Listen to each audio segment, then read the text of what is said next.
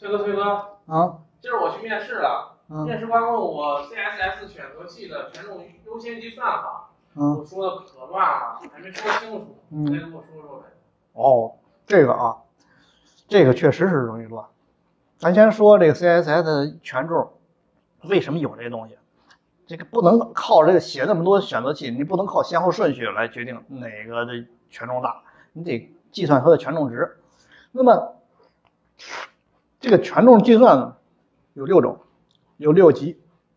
第一个就是那 important，第二个呢是这个行内选择器，第三个 ID 选择器，第四个类选择器，第五个元素标签选择器，第六个就是通配符。哎，这六级一级比一级大啊。那么作为基本选择器，这个好说是吧？一看就知道它是属于哪一种的。但是对于复合选择器就麻烦了，复合选择器有好多的基本选择器来组成的，你到底是它到底的这个权重值是多少呢？这个时候就计算起来很麻烦。所以为什么你说你的那个讲到最后也没讲清楚呢？就是因为这玩意儿它确实是乱。网上好多讲这个的时候也是列一堆公式，最后一计算计算的乱七八糟的。我在用这个时候啊，我很多的时候我不去计算出来它这个具体的值，你计算具体的值那是很麻烦，但是没必要啊。你比如说，我举个例子啊，就是说一个数是九万多少多少，另外一个数是一万多少多少，那你还有必要关心那个个位数和那个十位数是什么吗？那九万多的一定比那一万多的数大。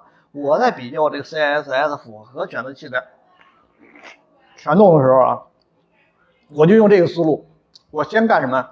我先比较它这个 ID 选择器的个数，这两个复合选择器哪个 ID 选择器的个数多，哪个权重就大。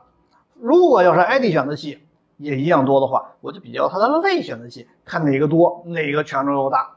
哎，以此类推，后边的什么，嗯，呃，元素选择器啊，通配符啊，哎，我是用这种方式，很快很容易就能够比较出来这两个哪个权重大。